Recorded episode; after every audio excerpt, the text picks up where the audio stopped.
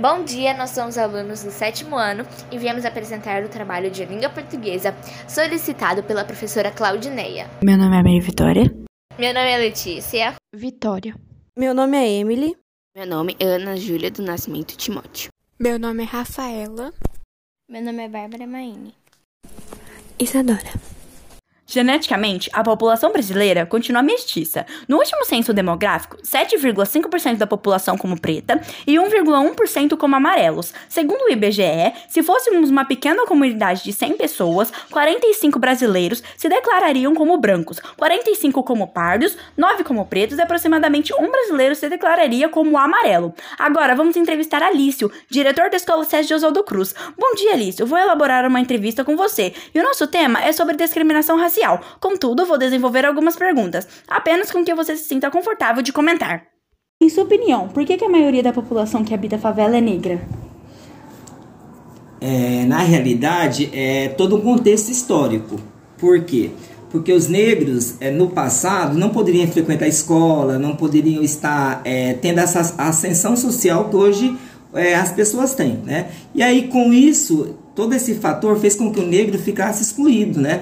Fosse para as zonas periféricas, é, ocupasse empregos, né? Onde o rendimento era, serão bem menores e dessa forma fez com que eles ficassem mesmo em favelas. Por quê? Porque no centro das cidades as habitações né, são bem mais caros, impostos são cobrados né, de forma exorbitante e aí se você não ganha o dinheiro, você também não tem condições de morar numa casa melhor. Aí o que acontece? A única solução é ir para favelas. Você acha que a educação pode melhorar o racismo? Sim, porque a escola é uma instituição que ela prega o que? A igualdade, ela esclarece as pessoas, ela ensina também que em biologia que nós não temos essa diferença é, intelectual, né? assim como os europeus, os europeus pregavam, que os, os brancos eram mais inteligentes que os negros. E aonde a gente pode é, é, ter essa compreensão? Na escola. Basta trabalhar relações étnico-raciais na, apenas na época da consciência negra? Não, o ano todo nós temos que, que, desenvolver. Por exemplo, vocês são uma geração que vocês não nascem racistas, né? Se as pessoas se tornam racistas é porque culturalmente a família vai passando de pai para filho e isso acaba reproduzindo em outras gerações. Mas eu acredito que esse assunto tem que ser debatido em todos os momentos, inclusive vocês mesmos, né? Quando você observar que alguém está passando pelo racismo, você vocês têm que ir lá defender, né? Porque nós não podemos silenciar diante dessa situação. Que grupo étnico predomina no seu ambiente de trabalho?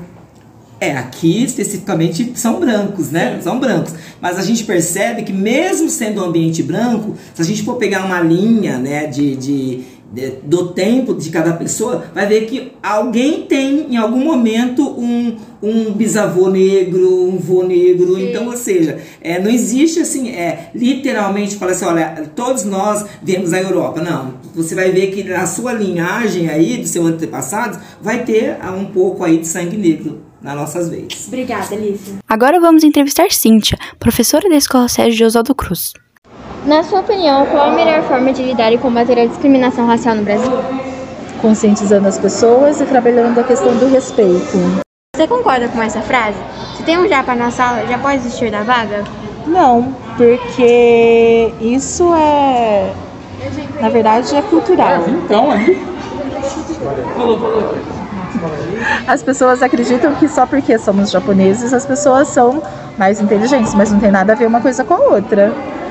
Que grupo étnico predomina no seu ambiente de trabalho? Grupo étnico? A gente tem uma diversidade tão grande aqui, gente.